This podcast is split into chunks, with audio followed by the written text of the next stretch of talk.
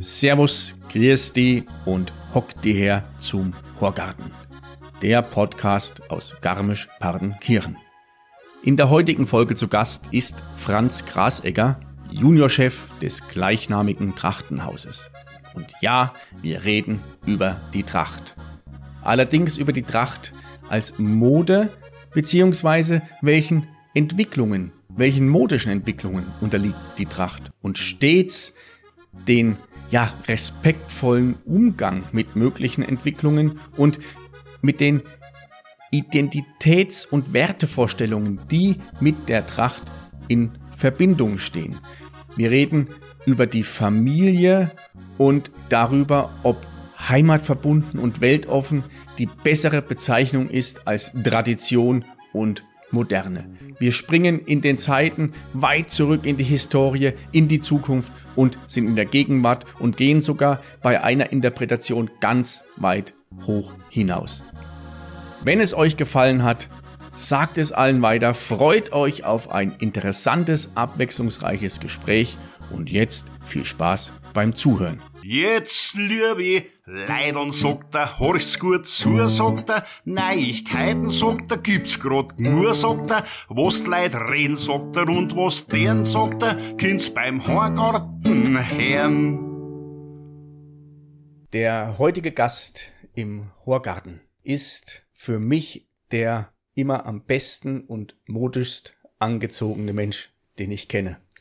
Wenn ich es nicht be besser wüsste, dann könnte ich meinen, sein Ankleidezimmer erstreckt sich über zwei Etagen und hat alles zu bieten, was das Herz sich wünscht. Er ist zum einen der Bewahrer der Tradition und zum gleich auch ein Mensch, der immer schaut, wo gibt es Trends und wo entwickelt sich das Moderne hin. Er hat ein Gespür für Formen und für Ästhetik. Herzlich willkommen, Franzi Grasecker. Ja, servus David. Mensch, jetzt bin ich froh, dass das ein Podcast ist und keine Videoaufnahme, weil da wird man direkt ein bisschen rot mit deinen Ansagen. Ja, du. ich komme auch ganz schön ins Schwitzen und zwar ähm, Franzi Grasecker der Juniorchef, darf ich das sagen? Darfst Oder auf jeden ist Fall das sagen, in Ordnung vom Trachtenhaus Grasegger? Ich war extra beim Friseur die Woche. Ich habe mich hart getan, die entsprechende ja, Kleidung zu finden für ein Audio-Medium. ja, vielen Dank, dass wir mit dem Horgarten bei dir zu Gast sein dürfen. Und zwar jetzt heute über den Dächern von Garmisch und zu Füßen von uns liegt ein, ja, liegen zwei Etagen voller Geschichte und, und Tradition. Ja, David, ich muss jetzt fast ein bisschen schmunzeln, weil, äh, so wie du das gerade gesagt hast, äh, scheint mir logisch, aber so habe ich mich noch gar nicht gesehen. Um das mal so zu sagen, ich habe mir halt eigentlich gar nicht überlegt, was ich mir anziehe, aber ich glaube, es passt trotzdem ganz gut. ja, so interpretiert das, glaube ich, jeder unterschiedlich, ja, die, die Mode. Ähm, Zu unseren Füßen liegt die, die Tradition, das hört sich sehr ähm, pathetisch und sehr, sehr groß an.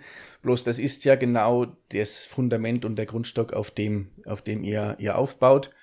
Und wir haben ja auch lange im Vorfeld drüber gesprochen, worüber wir heute oder was das Thema unseres Gespräches ist und wie Lederhosen hergestellt werden, wo die Dirndlschleife gebunden wird, diese Geschichten, oder das wurde ja schon zu oft erzählt. Ich glaube, die Antworten darauf kannst du auch nicht mehr erzählen, wie oft du das schon beantwortet hast.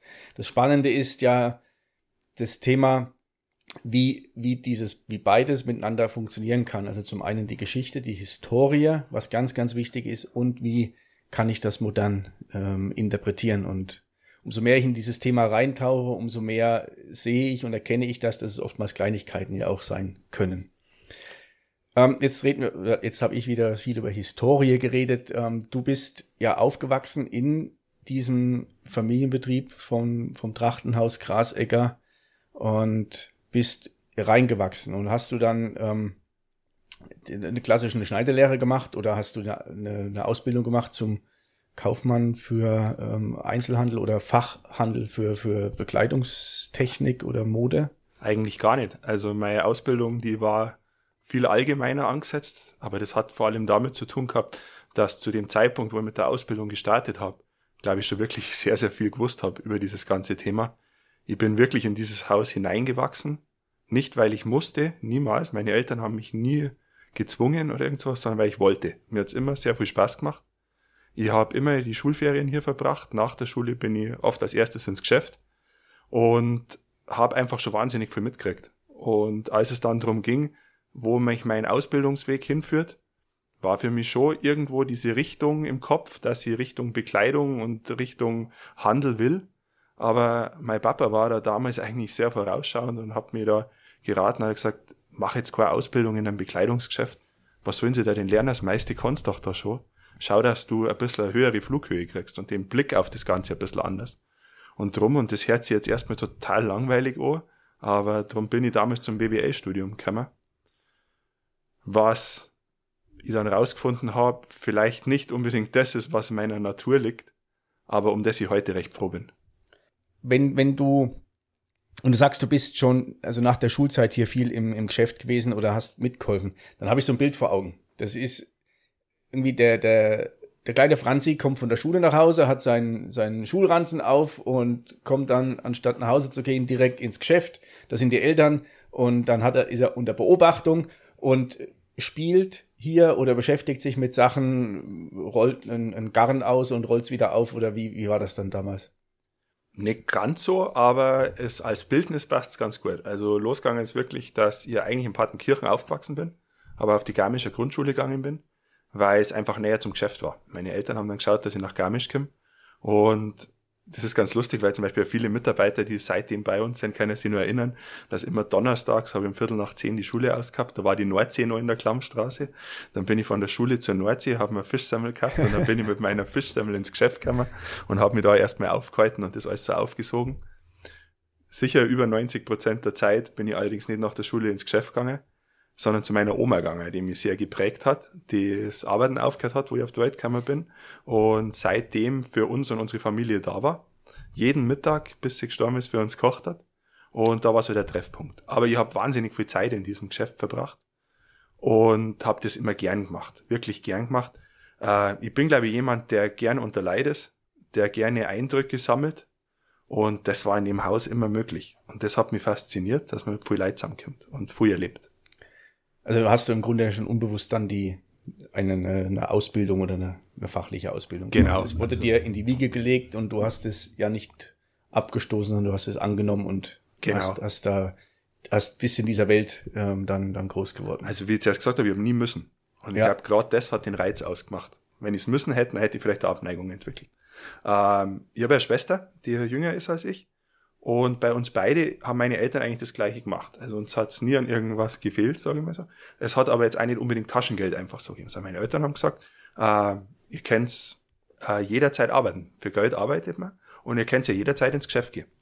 Und für mich war das total reizvoll. Ich bin ins Geschäft gegangen und meine Schwester hat zum Beispiel war total abgelehnt. Die ist auf Berghitten gegangen. Die hat am Steppberg bedient, in der Schweiz auf Hittenspader und so. Äh, mir hat das im Geschäft total gut gefallen. Und so ist eigentlich losgegangen. Ich würde jetzt mal sagen, mit, mit zwölf Jahren umeinander, zehn, zwölf Jahre, dass ich einfach so meine Stunden ins Geschäft gekommen bin und da wirklich gearbeitet habe. Und da habe ich halt mit um die zwölf Jahre rum angefangen, an der Kasse die Bügelkiste ausleeren und die Bügel sortieren und Tüten auffüllen und solche Sachen. Irgendwann mit 14 habe ich dann, bin ich dann mal in die Auszeichnung gekommen und habe mich dann um die Wareneingänge gekümmert. Und so ist halt immer mehr geworden. Ab 16 dann einmal an der Kasse stehe, im Verkauf mit drinnen stehe und so. Und habe dann quasi, bis ich mein Abi gemacht habe, mit 19 Jahren, eigentlich das Geschäft einmal durchlaufen. Hab da war im Einkauf dabei, war im Laden dabei, habe Personalplanung mitgemacht, äh, ab und zu auch abends wirklich mit meiner Mama am Küchentisch geschaut, wer die nächsten Wochen arbeitet quasi und so. Äh, da bin ich einfach neigewachsen. Es hat mir Spaß gemacht. Was mir an dem Punkt wichtig ist zum Sagen, es war ja nicht nur das Geschäft die ganze Zeit. Also seit 2000 gibt's ja auch die Manufaktur Grasecker, unseren Herstellungsbetrieb. Und der ist war ein kleiner Betrieb im Allgäu, der für uns sehr viel gemacht hat. Vor allem die ganzen Vereinstrachten. Und der hätte 2000 seine Türen geschlossen, weil der Eigentümer alt war, weil er keine Nachfolger hatte, weil der Betrieb defizitär war. Mein Papa hat ihn dann übernommen und da bin ich ja zum Beispiel also mit 13, 14 Jahren äh, mit meinem Papa schon ab und zu in die Ferien dann nach Kempten gefahren in den Betrieb. Nach zwei Jahren hat mein Papa aber erkannt, dass das so keine Zukunft hat und ist mit dem nach Fahrhand umgezogen und hat den neu aufgestellt. Und spätestens seit dem Zeitpunkt bin ich halt auch da reingewachsen. Also von dem her schon sehr viel mitgekriegt. Und ich glaube, zu dem Zeitpunkt, wo ich mit der Schule fertig war, wo es um die Ausbildung gegangen ist, da habe ich durchaus schon eine Ahnung gehabt, äh, wie wird ein Joppen gnad, ähm, was muss ich machen, damit ich was in einem Laden verkaufen kann, äh, welche Abläufe braucht's. Das war vielleicht noch nicht überall das tiefste Wissen, aber auf jeden Fall viel tiefer, äh, als das man normalerweise in dem Alter hat. Und das hat dann wahrscheinlich auch meinen Weg geprägt, dass ich gesagt habe, ja, es macht mir Spaß und in die Richtung, wo ich gehe. Aber ich habe nie Schneider gelernt und ich habe eigentlich nie eine klassische Einzelhandelsausbildung gemacht. Das ist Learning by Doing gewesen und bin ich aber heute ganz froh drum.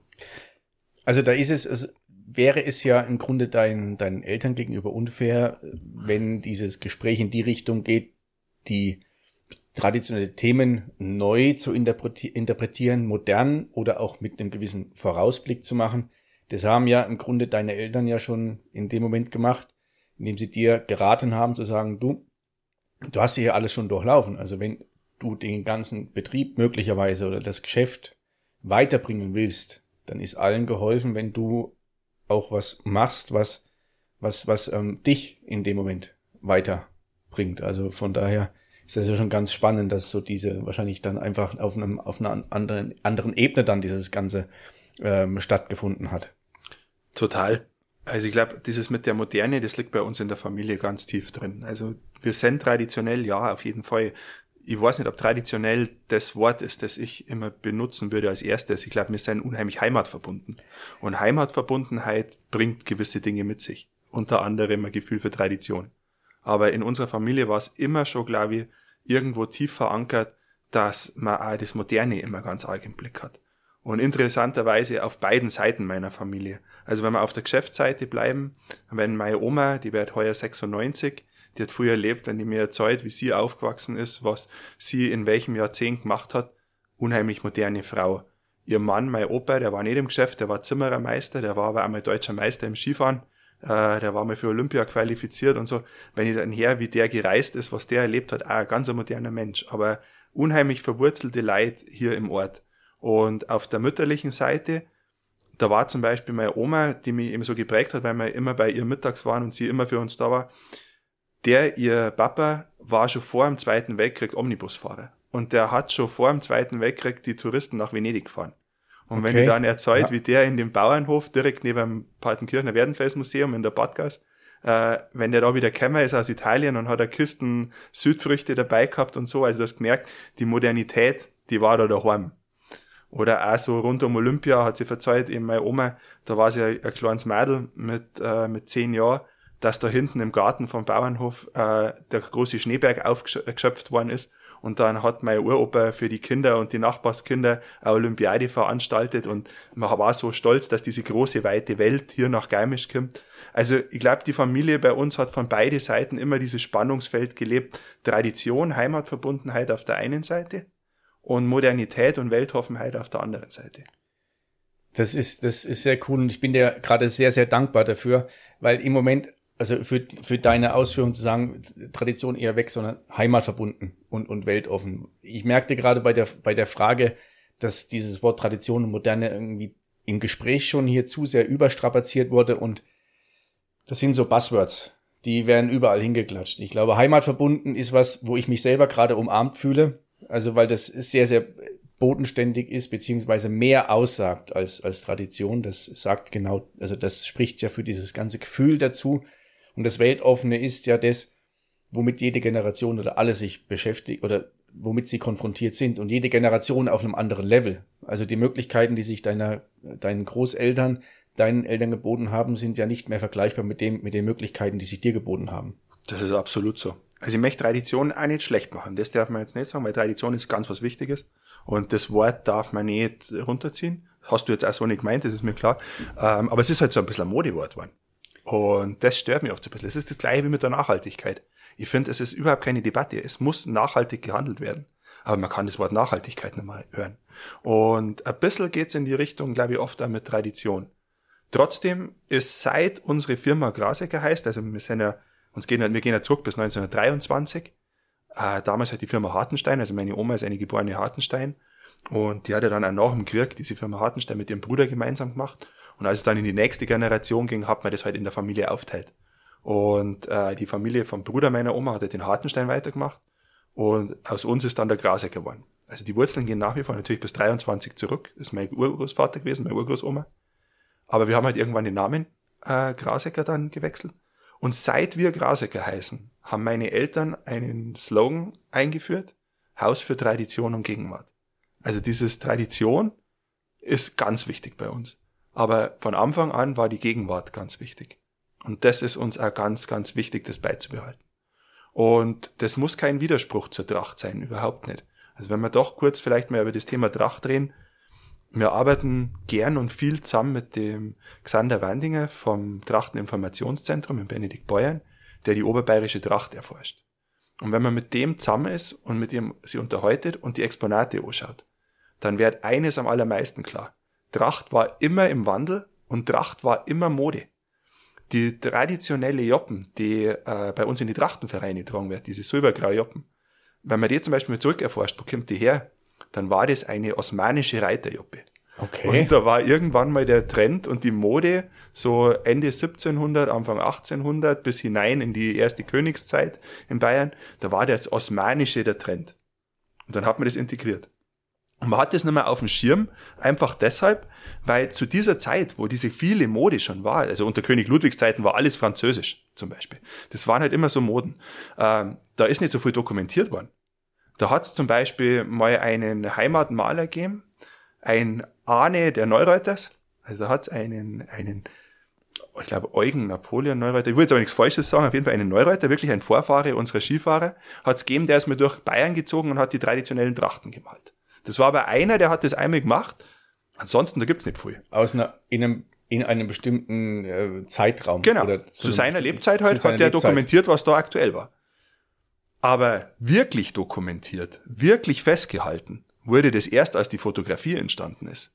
Und auf einmal haben die Leute gedacht, na ja, weil das auf dem Foto von vor weiß Gott wie viel Jahren ist, war es immer schon so und muss es immer so bleiben. Und das stimmt eigentlich nicht. Tracht war auch immer Mode. Und wenn man mal Tracht, das Wort, auf seinen Ursprung äh, zurückführt, dann kommt es Tracht von einem altdeutschen Ausspruch und das heißt einfach nur das, was getragen wird. Also das, okay, was ich ja. anhabe. Und ich bin jetzt auch keiner, der irgendeinen Kitsch oder irgendwas befürwortet, bitte da jetzt nicht missinterpretieren. Aber Tracht ist eigentlich kein Diktat. Es gibt in der Tracht auch gewisse Dresscodes, die sind vielleicht von Vereinen äh, festgelegt, die sind von gewissen Gebräuchen festgelegt, aber Tracht ist auch was, was sie entwickelt. Und wenn man sich auch mal so anschaut, also bei uns in Garmisch ist der ganz berühmte forschgrüne Anzug. Wenn irgendein hohes Fest ist, die Einheimischen haben alle einen forschgrünen Anzug, auch die Männer. Aber wenn man den mal nur seit in der Nachkriegszeit anschaut und man mal die ganzen Hosen, also man von je, alle zehn Jahre Hosen hat und legt die nebeneinander, die hat in die 70er Jahre einen Schlag gehabt. Und in Ach, die 50er okay. Jahre war die auch am Bauchnabel oben und heute ist sie weiter unten. Es verändert sie immer ein bisschen. Und das ist genau dieser Spannungsbogen aus Tradition und Gegenwart. Und der ist nicht nur uns als Firma sehr wichtig, sondern mir ganz persönlich. Also nachdem du jetzt gerade, und das bitte ich, um, bitte ich zu verzeihen, ähm, Tradition und Gegenwart, jetzt wo du es gesagt hast, prangt es mir wieder so vor Augen könnten wir das Gespräch fast beenden. Bloß deshalb, das war sehr, war für mich jetzt nochmal in vielen Bereichen also komplett also neue Informationen oder wurde sehr, sehr viel schlüssig und ähm, zeigt auch oder sagt es ja, dass ja das die ganzen Jahre sich schon so, so entwickelt hat. Von daher ist es ja wohl auch, oder also was heißt legitim, dass es jetzt gewissen Entwicklungen oder Einflüssen auch, auch unterliegt. Ja, absolut, absolut. Was aber mir einfach immer wichtig ist in dem Thema, du hast es ja in der Einführung schon gesagt, man kann jetzt wieder ein Gespräch führen, auf welcher Seite bin ich mein Dirndlschürze oder irgend sowas. Das ist für mich so ein an der Oberfläche kratzen von einem Modethema, wo der, der, äh, der sich da jetzt irgendwie in einem Interview sowas fragt, meiner Meinung nach eigentlich gar nicht so viel über das Thema weiß. Weil wenn man sich mal wirklich damit auseinandersetzt, dann geht's bei dem Thema Tracht um viel tiefgreifende Dinge als jetzt irgendwie so ein, wo bin ich meine Schürze? Äh, da geht's um Identität. Da geht's um zu zeigen, wo komme ich her? welche Werte vertrete ich. Und das ist was, da kann man wahrscheinlich drei, vier Podcasts drüber machen. Ähm, muss man auch nicht. Man kann es auch einfach, ohne dass man das alles will, trotzdem tragen, weil man sich wohlfühlt, weil man sagt, mir gefällt das einfach. Bitte, unbedingt. Äh, macht's das. Man muss nicht in die Tiefe eintauchen, um Tracht zu tragen. Aber mir geht's halt einfach drum, wenn ich so Gelegenheiten wie heute hab, einfach zum sagen, hört zum her, Tracht, das ist so viel mehr als nur ein Stückel Stoff. Und es ist aber auch so viel mehr als ein vermeintliches Diktat, was zu tun ist und was zu nicht, was man nicht tun soll. Und es geht einfach hier an das Thema mit Offenheit, äh, setzt euch aber auch schon auseinander und habt's im Kopf, dass damit Werte verbunden sind. Und wenn ihr Schindluder mit der Tracht treibt, dann verletzt sich Werte und verletzt sich Personen. Das muss man im Kopf haben. Aber sie funktioniert nur, wenn ich offen an das Thema gehe und wenn ich einmal was erlaube. Ich glaube, das, genau das ist ein ganz, ganz spannendes Thema, das, also das zu wertschätzen, was da geschaffen wurde, beziehungsweise welche Bedeutung das für viele Menschen hat, dass ich das nicht mit Füßen oder mit irgendwelchen, ja, billigen, nachgemachten Sachen, ähm, ja, mhm. störe oder, oder verletze. Ich habe jetzt gerade, als, als wir bei dir uns ein bisschen so, also wir waren ja im Laden und haben uns mal ein wenig nochmal die Atmosphäre in uns aufgesaugt und, und die Stimmung und das ist ja auch paradiesisch, ja, das ist zu meiner Kollegin gesagt, das ist fast wie, wie, ja, ich will nicht sagen, wie eine Ausstellung, weil du überall was Neues entdeckst und alles mit so viel Liebe dekoriert und so detailgetreu. Wir haben ein paar, also ich hoffe, ich setze mich jetzt nicht in die Nesseln. Ich würde sagen, wie, wie so eine Art Se Segelschuhe, die allerdings aus ähm, Lederhosenstoff äh, hergestellt sind. Das ist für mich auch so ein Beispiel zu sagen, oder so ein schönes Beispiel, wie, wie, wie beide Elemente sich so cool miteinander kombinieren lassen. Die nicht irgendwie kitschig wirken, die nicht herablassend wirken, sondern was ganz, ganz hochwertig ist und auch mit so, mit so Respekt diesem, diesem Thema sich annähernd. Ja, du hast eigentlich ein gutes Beispiel getroffen, genau. Äh, ist der spanische Espadrille, nennt man die Schuhe ja eigentlich von der Form her. Okay, also kein äh, Segelschuh. Nein, es, es Espadrillo, es, Espadrillo, ja, Espadrillo, okay, genau. Äh, das kommt absolut aus dem Meeresbereich. Also es haben auf jeden Fall die spanischen Fischer und was weiß ich. Aber in erster Linie, auch wir haben ja inzwischen einen Garmisch Sommer mit 35 Grad. Da wo ich einen leichten Schuh. Da wo ich was, wo ich möglichst wenig schwitze. Und die haben den Schuh halt damals da unten entwickelt, weil der schwitzt ja nicht so, wenn es heiß ist. Und der ist jetzt einfach interpretiert auf heimische Materialien. In dem Fall Wildbockleder, sämisch gegerbt. Also das ist quasi die, die Lederverarbeitungsart für die Lederhose. Für den Schuh jetzt in dem Sinne aus der Ziege. Es gibt ja Ziegenlederhosen, bei uns sind eher die Hirschernen bekannt. Aber für den Schuh ist da das Ziegenleder einfach ideal.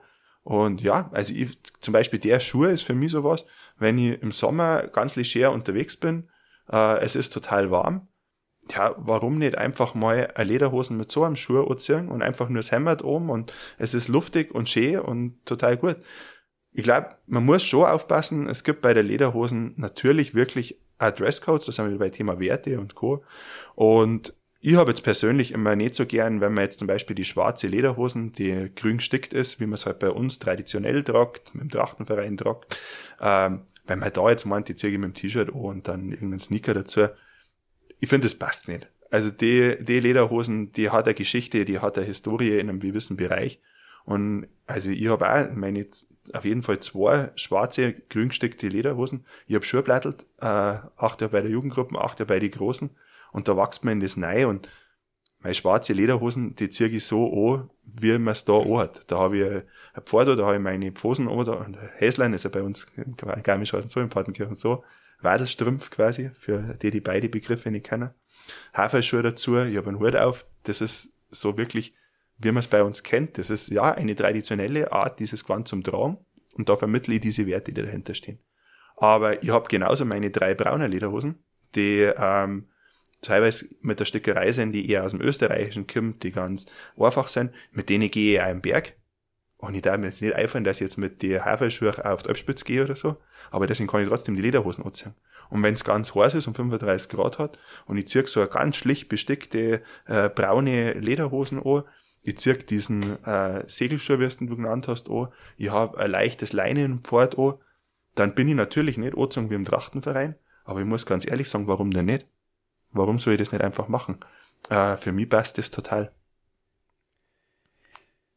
Ähm, diese, diese Wertschätzung oder diese, ich nenne es mal Dresscode, das habe ich und das ist ja bekannt, dass ich ja Zugroster bin. Ich habe das am Anfang auch nie so richtig einordnen können und auch mit der Zeit ähm, durch Gespräche, gerade ein früherer Arbeitskollege von mir, der ähm, Vorstand war im Volkstrachtenverein, mhm. der mich da gut, ähm, ich sage mal, instruiert hat oder wo das wirklich vom Herzen kommt, wenn, wenn er erzählt hat, wie das auch die Historie ist. Ja. Und das hat mir geholfen, das wirklich auch so, ich kann das bestätigen und kann auch, ich habe res, unwahrscheinlich Respekt davor, dass dann solche Verhunzungen, wie auch immer, dann ja. einfach nicht, es schaut auch nicht, nicht schön aus. Ja. Jetzt sind wir sehr tief in, in diesen Interpretationsthemen äh, drin und sind irgendwie aus ähm, von, von, von dem ähm, Schulburm Franzi ähm, aus dem Haus nicht rausgekommen. Mhm, stimmt. Ähm, jetzt war, war, hast du mal kurz den Berg erwähnt und die Berge sind ja auch das, was dir viel Kraft gibt, beziehungsweise wo du dir diesen Weitblick einholst und du hast ja, auch den, den Blick mal eine Zeit lang von außen auf Garmisch-Partenkirchen eingeholt. Genau. Ähm, also du hast dir ja schon dich von anderen ähm, Bereichen inspirieren lassen, beziehungsweise hast dort auch, ich will nicht sagen, eine Sporen verdient, du hast da festgestellt oder hast da mehr, mehr für dich feststellen können, was willst du in Zukunft mehr machen, beziehungsweise was ist dir, was ist dir wichtig? Du hast gerade die, die Österreicher erwähnt, du warst ja in Salzburg, glaube ich. War ja mal, genau. Eine Zeit lang. Und dann warst du bei einem, ähm, bei einem ähm, Textilunternehmen, was darf man das sagen? Warst du bei, bei Marco Polo ja, bist genau. du gewesen, die ja im ersten Moment gar nichts mit dem Geschäft zu tun haben, was, was, was du jetzt ähm, machst. Wie, wie wichtig war das für dich rückblickend oder ist das für dich rückblickend, dass du genau das mitgenommen hast, beziehungsweise was hast du da für die jetzige Entwicklung da ähm, kennengelernt? Ja, wie ich jetzt erst gesagt habe, also ich habe nicht den klassischen Ausbildungsweg gemacht, den man jetzt bei uns erwarten würde. Ich habe so eine recht allgemein BWA studiert. Ähm, aber ich bin ganz bewusst auf eine Fachhochschule äh, gegangen weil ich viel Praxis haben wollte. Und habe eben da meine, im Studium schon meine Praxissemester gehabt. War da immer ein halbes Jahr in Salzburg, war äh, ein bisschen mehr als ein halbes Jahr bei Marco Polo. Ich hätte jetzt nicht nach so viel an, aber es waren sehr intensive Zeiten.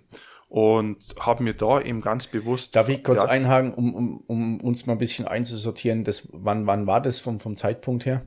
Welches Jahr? Ja, also ich habe 2005 Abi gemacht, habe bis äh, 2000 2010, Mitte 2010 studiert, also mit Diplomarbeit, gute vier Jahre hat das dauert und war 2006, müsste das gewesen sein, schon in Salzburg, genau, und war ähm, 2008, 9 sowas bei Marco Polo. Also sind wir jetzt in so einer Zeit zwischen 10 und 15 Jahren. Ja, okay, genau. alles klar. Genau. Gut. Und ja, also ja, ich meine, das sich immer so an, als äh, wirklich weiter sind nicht gekommen.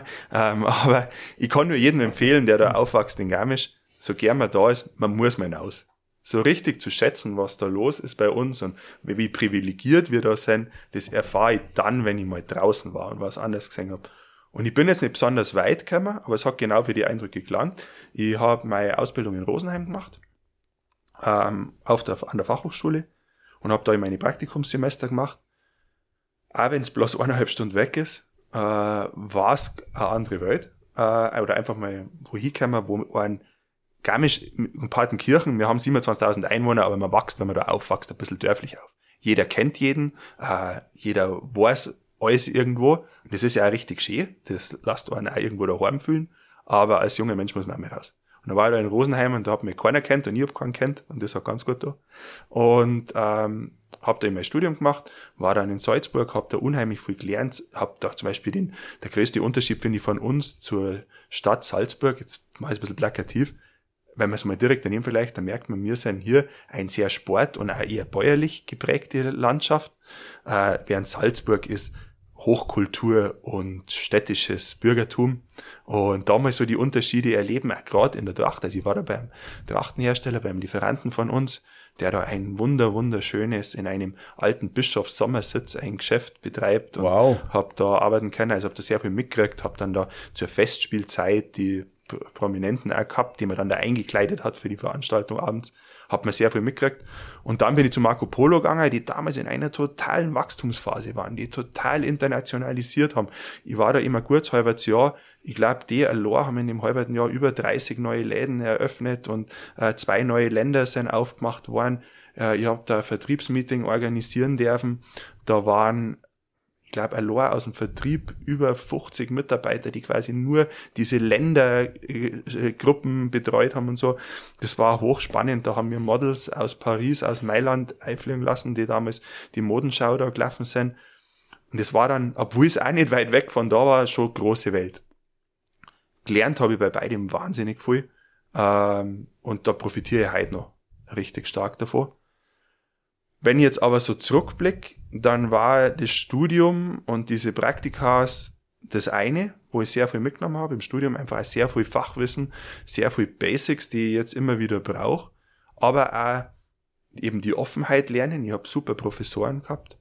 Ich muss zugeben, nach die ersten zwei Jahre Grundstudium, wo es sehr trocken ist, wo es um Steuern, Recht und Mathe geht, da haben wir zwar eh schon mal drüber geredet, dass dir ähnlich gegangen ist. Da bin ich ganz bei dir. da hat die am liebsten hingeschmissen, da habe ich mir gedacht, warum mache ich das eigentlich? Und dann bin ich in dieses Hauptstudium gekommen, wo man sich spezialisiert und da hat man dann einfach so Dozenten gehabt, wie damals den Vertriebschef von BMW Motorrad. Da haben wir gehabt einen Professor, der einfach in der Wirtschaft unheimlich weit draußen war. Da haben wir Projekte für Firmen äh, gemacht als Studienarbeit. Ich habe eine Veranstaltung mit Alfons Schubeck organisiert für Krebshilfe als, als Studienarbeit. Das hat unheimlich viel Spaß gemacht. Und da habe ich das gelernt, offen zu sein, Neues zu machen und auch vor allem, wie gehe ich ein Projekt an? Wenn ich mir was vornehme, was muss ich machen, dass das hinten raus funktioniert? Das war gut. Das war die Ausbildung, das war das eine.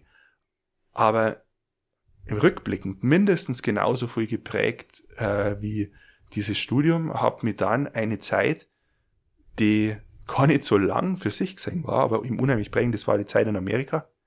Ich habe mein ganzes Studium über probiert, ein Praktikumssemester, ein halbes Jahr in Aspen zu machen. Ich habe da eine Stelle gehabt, die hatten mich genommen, eine Handelsfirma, die mit europäischer Kleidung in Amerika richtig groß waren sind. Und die haben damals gesagt, du kannst sofort kommen, wir nehmen die, aber du musst irgendwie schaffen, dein Visum zu bekommen. Und ich habe mir gedacht, was haben sie denn? Das habe ich doch gleich.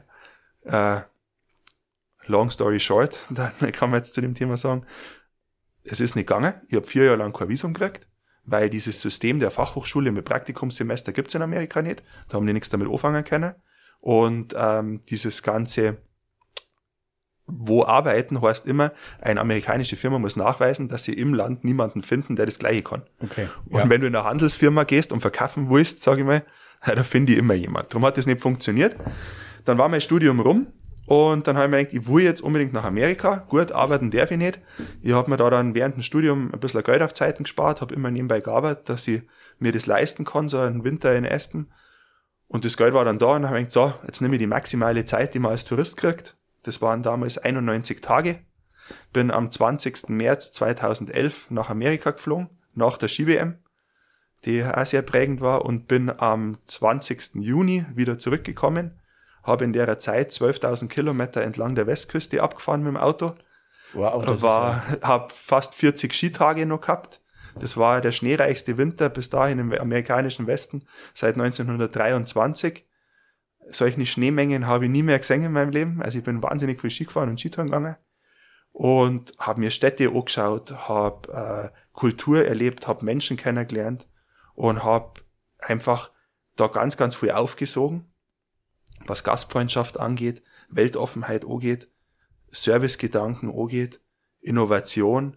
Das hat mich wahnsinnig weitergebracht und habe in der Zeit den oder seit der Zeit den Kontakt nach Amerika nie abreißen lassen war mittlerweile seit 2011 sieben Mal da drüben und habe inzwischen auch nicht nur gute Freunde, sondern auch geschäftlich Kontakte knüpfen können. Hab da wahnsinnig viel mitgekriegt und gesehen und das hat mir auch sehr viel weitergebracht. Du hast gerade aus deiner Salzburg-Zeit erwähnt die, die Festspiele in Salzburg. Hast gerade so ganz leicht touchiert die Ski-WM. Das waren ja die Festspiele im, im Schnee. 2011 war das, die alpine Ski-WM in Garmisch-Partenkirchen. Zwei Wochen lang der Ort in einem ganz, ganz anderen Zustand, als er sonst ist. Ähm, ganz viele Menschen da. Das ganze Kongresshaus war ein, ein, ein Gapa-Land. Und die Eröffnung der Festspiele, da kriege ich gerade Gänsehaut, wenn ich daran zurückdenke, war ja eine richtig, richtig gigantisch tolle Veranstaltung im Skistadion. Da gab es, ich weiß nicht wie viele hundert ähm, Schausteller, Schauspieler. Ähm, ich glaube, das, äh, was war das, Rundfunkorchester oder Genau, aus, aus München hat Bayerischen Rundfunk. Bayerischen Rundfunk das Orchester hat gespielt. Und für die Eröffnungsveranstaltung für alle Schauspieler habt ihr ja die, die Kostüme Genau. äh, entworfen oder genäht. Oder Entworfen hat's die Amelie Neureuther. okay, ja. Und wir haben da aber viel dürfen und also du hast das gerade so schön beschrieben und so geht's mir auch. Ich habe da auch sofort wieder Gänsehaut, wenn ich dran denke. In der Zeit, die ich jetzt in Garmisch-Partenkirchen erleben hab dürfen, waren das die schönsten zwei Wochen. Das kann ich mit voller Überzeugung so sagen. Ähm, ich finde, diese Ski-WM hat verschiedene Sachen ausgelöst. Sie hat zum einen uns gezeigt, wie wirklich stolz wir sein dürfen auf diesen Ort, was der alles kann, wie glücklich wir uns auch schätzen dürfen, hier zu sein, was dieser Ort, ein, ein Dorf in den Alpen eigentlich so, für eine Geschichte hat, sportlich, kulturell, äh, und was der auf Vierstein kann. Und diese Eröffnungsfeier war da ganz essentiell dafür.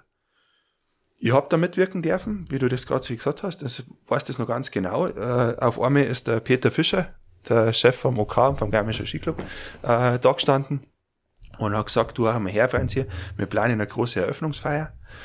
Ähm, da ist ja viel zusammengekommen. Damals wollte München sich für die Olympischen Spiele bewerben. Und da ist beschlossen worden, auch von staatlicher Seite, wir hauen in Garmisch richtig einen raus, wenn man es mal so sagen darf, um zu zeigen, was wir alles drauf haben und was man da alles machen kann. Und es ist eigentlich die größte und beeindruckendste Eröffnungsfeier aller Ski-WMs bis dahin geworden. Und ich würde sagen, es ist ja seitdem gar nicht mehr so gekommen. Es war ja damals die Frau Merkel da und es waren alles so Sachen, auch hinwirkend auf München natürlich, aber es waren ganz andere Möglichkeiten da. Und es ist eine fantastische äh, Firma aus Berlin beauftragt worden, die damals schon unheimlich weit waren mit Filmtechnik, Bildtechnik und so weiter, ein Konzept zu erstellen. Musikalisch unheimlich gut, choreografisch, tänzerisch, also unheimlich durchdacht. Und diese Auseinandersetzung mit dem Ort war gigantisch. Also es sind Themen äh, rausgesucht worden, für was steht dieser Ort. Und da ist eben auch die Tradition wiedergekommen. Da ist der Sport natürlich ganz massiv gekommen. Auch die Kultur. Sind der Ort, an dem Richard Strauss lang gelebt hat, an dem er bekannteste Werke geschrieben hat. Wir sind der Ort von Michael Ende. Michael Ende ist hier, eigentlich, ich sieg da jetzt gerade von wo ich hock hier, auf die Welt gekommen und aufgewachsen. Ähm, und das haben die zusammengeführt. Und ein wichtiger Teil war da natürlich das Kostüm, das die tragen. Und da hat es ja damals einen ganz klugen Schachzug gegeben. Da haben es die Amelie geholt, die Amelie Neureuther, die Schwester von Felix, die ja zu der Zeit nur bei Wunderkind in Berlin als Designerin war und die den Auftrag gekriegt hat, diese Kostüme zu entwerfen. Und da weiß ich eben noch, dass der Fischerpeter bei mir im Laden gestanden und hat gesagt, du Franzi, äh, da haben wir was vor ähm, und da brauchen wir jemand, der die Kostüme, gerade die, wo es um Tradition geht, nähen kann. Aber die Amelie braucht auch jemand, der ihr ein bisschen hilft, in das Thema noch tiefer einzutauchen. Natürlich, man hat sie mal gesehen und man hat sie gewusst, aber ich habe die Amelie jetzt auch nicht so genau kennt. Und wir sind dann über das zusammengekommen, sind wirklich eng befreundet äh, worden durch das Ganze. Es hat unheimlich Spaß gemacht, ihre Kreativität zu erleben, zu sehen, wie sie jemand, der so im Design ist, mit so Themen auseinandersetzt. Wir haben damals viele Ausflüge und Touren gemacht, haben uns ganz viel angeschaut, von am Tag mit dem Kümmerli-Sepp im Heimatmuseum über eine Tour durch einen Ort, wo die Amelie äh, mir einen ganz neuen Blick auf Lüftelmalerei gezeigt hat und wo sie sich da auch Elemente rausgezogen hat, bis hin zu unseren Lieferanten. Wir sind zu unserem Lederhosenmacher gefahren, der erklärt hat, wie wer der Lederhosen gemacht und auf was soll man aufpassen. Wir waren bei der letzten bayerischen Hutfabrik noch wirklich. Es gibt natürlich Hutmacher, aber wirklich, es gibt, hat früher Hutfabriken gegeben. Da gibt's noch eine, die ist in Augsburg, da waren wir. Wir waren bei uns in der Manufaktur. Und dann hat die Amelie auf dem ganzen Basis, den wir uns da entwickelt haben, was wir uns angeschaut haben, Kostüme entwickelt. Die haben alle diese wichtigsten Elemente unserer Tracht und so drinnen gehabt, aber waren auch andererseits eine Interpretation, die telegen war. Die also wirklich nicht in das kleine Detail gegangen ist, sondern in das große Bild. Und das war unheimlich spannend und schön zu sehen. Und die haben wir dann auch nähen dürfen. Also telegen bedeutet, dass diese kleinen diffizilen Nähte, Stickereien für die in, in der Nähe wirken und für diese Eröffnungsfeier, die ja auch im Fernsehen übertragen wurde und die für, für Tausende von Zuschauern zu sehen waren, muss das alles etwas überdimensionierter genau. oder etwas, ja, dominanter. Ähm, muss Details größer machen, ja. äh, stärker, damit sie wirklich im Kamerabild auffallen. Und ich muss, wenn ich eine Geschichte erzählen will, Symbole schaffen. Und also die Geimischer Trachtenverein und der Partenkirchener Trachtenverein haben beide ja silbergraue Joppen. Der Unterschied von denen zwei Joppen ist im Wesentlichen, sage ich es ganz vereinfacht, das ist natürlich ein bisschen komplex, aber der, am einfachsten erklärt, beim einen schaut Eichenlaub auf dem Revier nach oben und beim anderen nach unten. Das darf im Fernsehen niemand merken. Weil das ist so weit weg und so klar, das kannst du nicht erkennen. Wenn ich jetzt aber eine Geschichte erzählen will, wie sie damals gemacht haben, diese zwei Ortsteile, die zusammenkommen, die aber vielleicht auch Rivalität haben und all diese Dinge, äh, war ein Symbol für den Sport, also quasi einerseits befreundet und eng verbunden, andererseits auch eine Rivalität. Das war damals Garmisch und Partenkirchen, also finde ich heute noch eine fantastische Idee, das so aufzuziehen. Da hat's was anderes braucht. Und dann ist Amelie hergegangen und hat diese ganz originale Joppen genommen, und hat's für die Garmische in Rot und für die Partenkirchen in Blau gemacht. Kann man jetzt erstmal sagen, was war das für Kitsch? Aber es hat damals funktioniert. Weil sie hat die Elemente, die wichtig sind, die die Identität schaffen, die hat sie erhalten. Und hat dann aber zwei Symbole geschaffen. Nämlich die Farbe der Skiclubs. Der Partenkirchener Skiclub ist seit jeher blau, äh, weltbekannt, kann man sagen, durch Neujahrsspringer, der blaue Strickpullover mit dem weißen V-Ausschnitt äh, und der Garmische Skiclub in Rot. Und hat dann diese Joppen einmal in blau und einmal in Rot gemacht. Und dann hat es halt zwei Fingerhackler gegeben, den Garmischer und den Partenkirchner, die Finger gehackelt haben und der eine war halt blau und der andere rot. Und das war telegen. Da hat der Zuschauer aus Berlin, genauso in Oslo, genauso in Vale in Amerika, der sich die Eröffnungsfeier angeschaut hat, die Geschichte kapiert. Und deswegen hat niemals einer im Trachtenverein ist auf einmal blaue Joppen aber die Geschichte ist rübergekommen. Und da, also kommt mir auch sofort wieder so genau das hoch, was du gerade auch, auch gesagt hast, dass es wichtig ist, mal rauszugehen, um den Blick von außen zu bekommen. Und jetzt am Beispiel der Amelie, die, die das entworfen hat und die Ideen hat und von dir nochmal zusätzlich traditionell oder traditionellen und Hintergrundinput ja. bekommen hat. Sie kommt von einer Familie, die hier brutal verwurzelt ist, war dann in Berlin, was ja auch was Mode angeht und ja ähm, ähm, äh, Geschwindigkeit der Entwicklung ja ein mhm. Epizentrum ist. Und diese beiden Dinge zu, miteinander zu verschmelzen, ist ja ein Beispiel von dem oder ein Beispiel dessen, worüber wir jetzt schon ähm, Ganz genau. reden. Und da gibt's das eine riesen, riesengroß und das andere ja relativ, ja. relativ klein. Und das war aber ja nur die Eröffnungsfeier. Die WM war ja so viel mehr. Und deswegen war es eben, sage ich, auch wirklich die schönste Zeit, äh, die ich da erlebt habe. Und das bei vielen schönen Zeiten heißt das schon was. Aber zum einen bin ich ein riesen Skifan. Also es liegt bei uns in der Familie. Ich war jetzt nie so das große Talent. Ich komme an jeden Berg runter und ich glaube, kann schon so fahren, dass jetzt nicht blöd ausschaut. Aber ich war jetzt nie der große Rennfahrer oder irgend sowas. Mein Opa, wie gesagt, war unheimlich gut. Äh, mein, mein Papa war da äh, einfach richtig, richtig äh, ich glaube, ein richtig guter Skifahrer gewesen, aber auch kein Rennfahrer oder ist immer noch einer. Meine Schwester war dann ganz erfolgreich. Es liegt bei uns in der Familie. Meine Oma mütterlicherseits, die war ewig lang Skiclub-Sekretärin. Die war bekannt dafür, dass sie mit ihrer Kofferschreibmaschine im Rucksack von Rennberg zu Rennberg ist. Also es liegt einfach drin. Und drum war die Ski-WM unheimlich schön schon mal von dem her. Aber dann alles drumherum. Äh, und da habe ich auch gesehen, wie privilegiert man ist, wenn man in so einen Traditionsbetrieb äh, neu geboren wird bei uns im Haus war während der Ski-WM, da hat der Didier Küsch seine Pressefotos für den Schweizer Rundfunk gemacht. Da waren der Rainer Pariasek, der berühmte, also jeder, der Skifahren im ORF schaut, der kennt den, der war jeden zweiten Abend bei uns erinnern nach der Siegerehrung und ist zum Ratschen gekommen. Und da, da ist wirklich so diese Skiwelt im Ort unterwegs gewesen. Dann hat's ja von Land Tirol den Tirolberg gegeben, den der legendäre Wirt Adi Werner vom Allberg betrieben hat. Ich dem erinnere seine, mich. Ja, dem seine Sicherheitsleit und alle haben bei uns hinten Park, deswegen habe ich da jeden Abend nein dürfen, das war total schön. Und dann war ja das P1 im Olympiasaal, wo dann immer die, die High gewonnen haben, die haben dann da ihre Feiern geschmissen und ich glaube, ich habe noch nie so wenig in zwei Wochen geschlafen, war gleichzeitig so aufgeputscht vor lauter guten Gefühl und habe den Ort so interessant und aktiv erlebt. Es hat einfach nur Spaß gemacht. Und das hat aber auch bei mir diesen Hunger noch mal verstärkt, immer wieder hinaus in die Welt. Also ganz zufrieden sein, hier leben zu dürfen und hier zu Hause zu sein. Aber man muss auch immer wieder hinaus. Und das hat sogar eben mein Opa schon gesagt, der eben der gute Skifahrer war mit dem ich doch vor allem in den letzten Jahren immer sehr viel geredet habe und der mir früher erzählt hat, der ist in einer Familie mit ganz vielen Geschwistern aufgewachsen, in einem Haus äh, in Partenkirchen und im Haus daneben hat die italienische Mannschaft gewohnt. Er war zu Olympia elf Jahre alt und er hat gesagt, er hat damals gesehen, wer da alle da war und hat sich gedacht, Mensch, ist das Wahnsinn, wie die über den Sport umeinander kommen. Und dann ist der Ehrgeiz aufgekommen, er will auch Sportler werden, damit er in die Welt hinauskommt. Und ah, wenn man jetzt cool. so seine alten Bilder vom Frühjahr und das alles durchblättelt, das hat er dadurch geschafft und hat seine Kontakte geknüpft, war da unterwegs. Ähm, ganz spannend und ich glaube, das hat er an uns weitergegeben. Ich reise gern, meine Schwester reist gern, äh, wir entdecken gern die Welt. Und wenn man dann aber wieder heimkommt, dann weiß man noch viel mehr zum Schätzen, wo man leben darf und ist noch viel lieber da. Wir haben jetzt einen langen Ausflug äh, Richtung Ski-WM gemacht, was völlig, völlig okay ist, weil das ja, glaube ich, eher das Thema, was wir besprechen, nochmal viel, also vielen Menschen auch präsentiert hat, ohne dass sie es vielleicht auch so wirklich, wirklich wahrgenommen haben. Ja.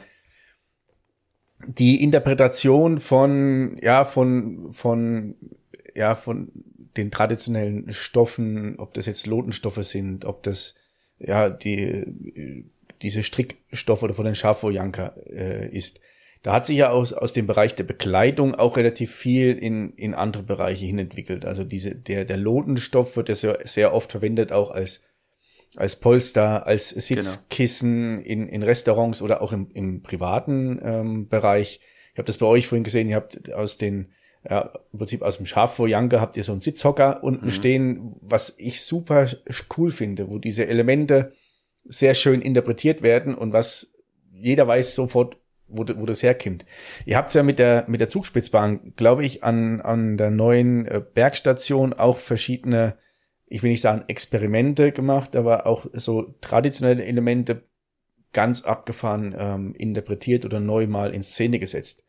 Da hast du mir was erzählt, da gab es irgendwas mit einer skandinavischen Designerin oder Nein, bin nicht ich da? Designerin, aber Designfirma bekannt. Ja, genau. okay. Also der, der Zugspitzbahn verdanke ich so ein bisschen, dass ich ein Hobby von mir äh, wirklich ausleben darf.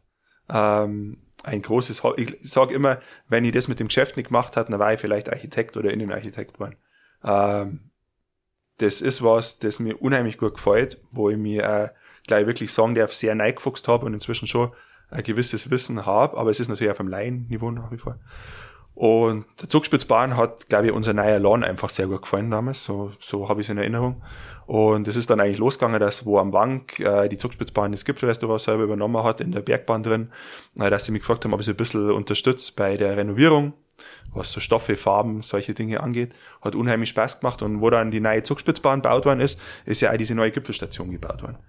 Und da haben sie mir immer wieder gefragt, ob ich mal drauf schaue, ob ich ein paar Ideen einbringe. Sie haben viele Gespräche geführt und ja, einmal, also nicht so ganz plötzlich, aber mit, trotzdem unverhofft, sind die zwei Vorstände damals noch, der Huberpeter und der Stau Matthias, bei mir im Geschäft gehockt und haben gefragt, Franzi, kannst du dir vorstellen, dass du uns da ein bisschen mehr unterstützt und dass du uns bei der Gestaltung des Restaurants hilfst.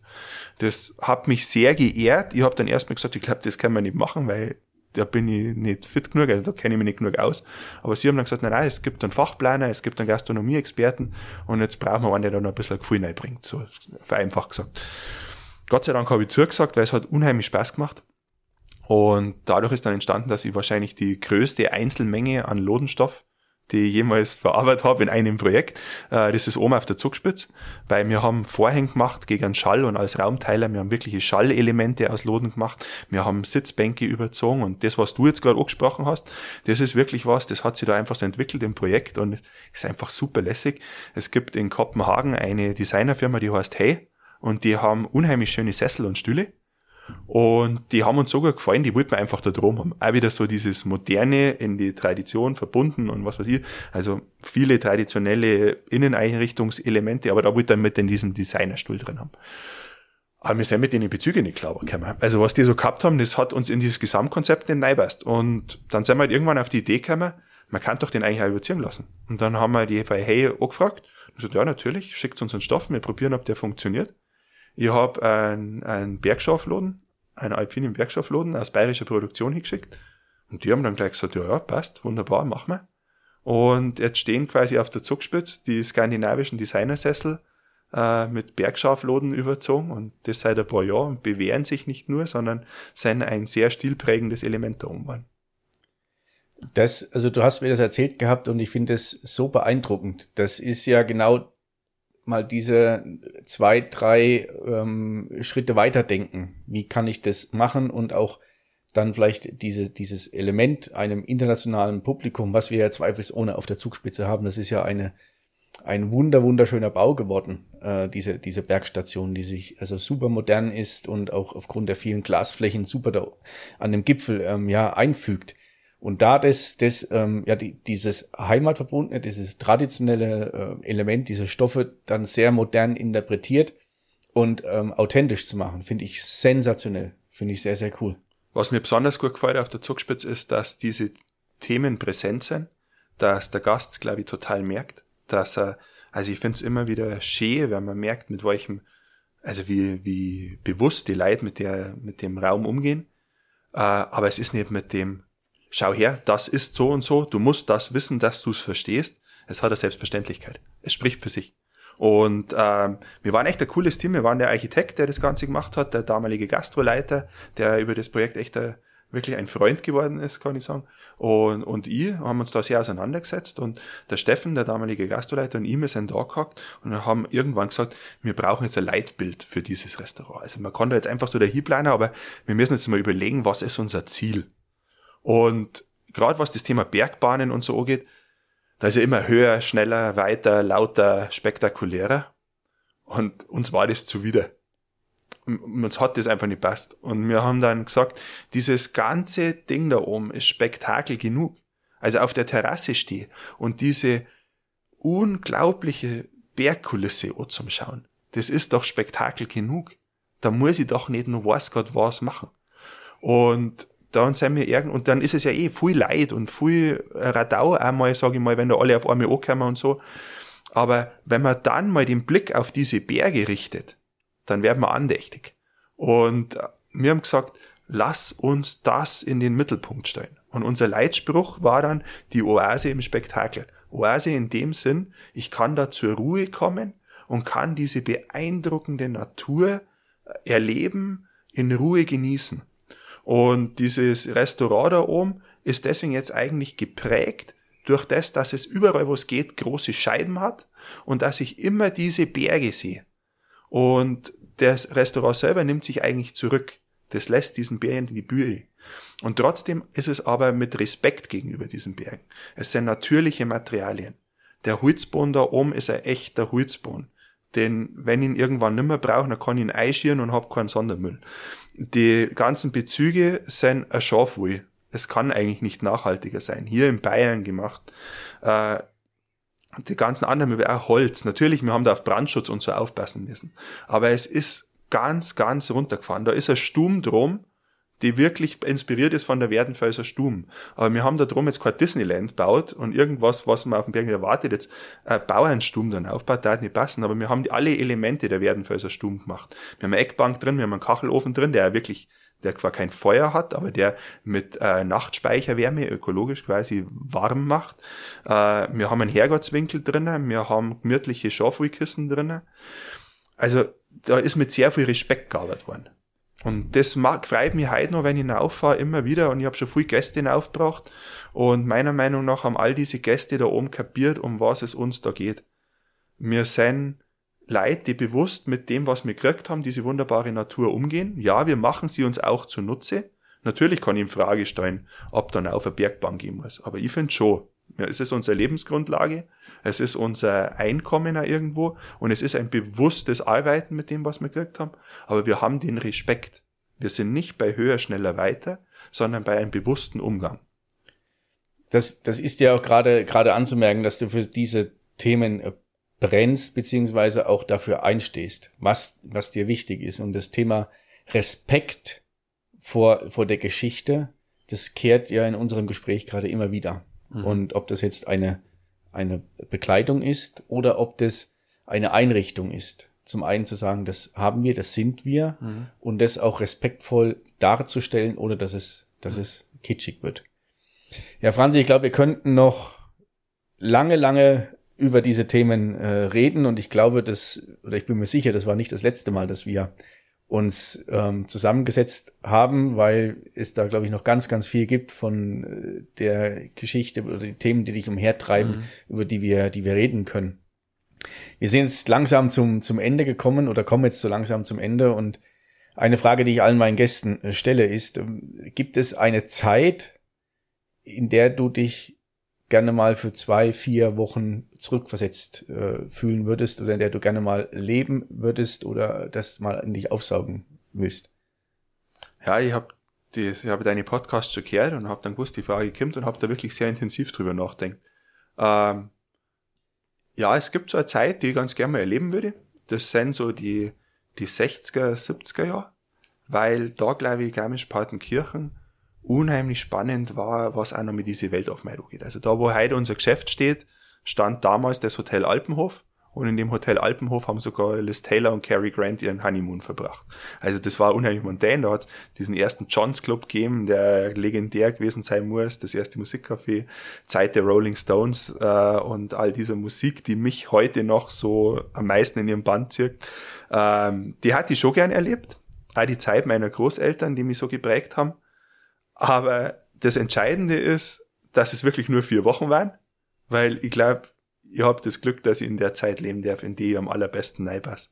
Und auch wenn ich ein Fan von Oldtimern bin und äh, viel Nostalgisches sammel und eine Schallplattensammlung habe, äh, das ist alles schön und ich schaue gerne auf diese Zeit von damals und hat gewisse Elemente ganz gern auch in der Zeit jetzt. Aber grundsätzlich, glaube ich, leben wir in der besten Zeit, die uns passieren kann.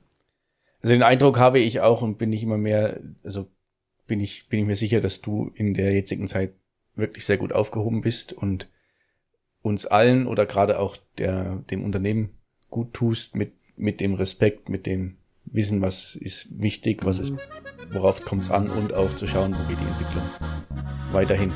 Franzi, ich sage vielen, vielen Dank für diesen, für diesen Austausch und für dieses äh, echt hochinteressante Gespräch. Ich hoffe, wir hören und sehen uns wieder. Von meiner Seite sehr, sehr gern. Bist jederzeit wieder eingeladen da herum. Machen wir wieder ein halbes Bier auf und ratschen ein bisschen. Sehr gerne. Mai, war das ein schöner Horgartenheit. Ich hoffe, euch hat's auch so gut gefallen. Und wenn ja, dann sagt es allen weiter. Passt auf euch auf. Bleibt's gesund. Und wenn ihr das nächste Mal irgendwas zum Anziehen kauft oder anzieht, schaut ein wenig auf die Geschichte dazu oder habt Respekt davor, wo die Sache herkommt. In diesem Sinne, pfiat euch.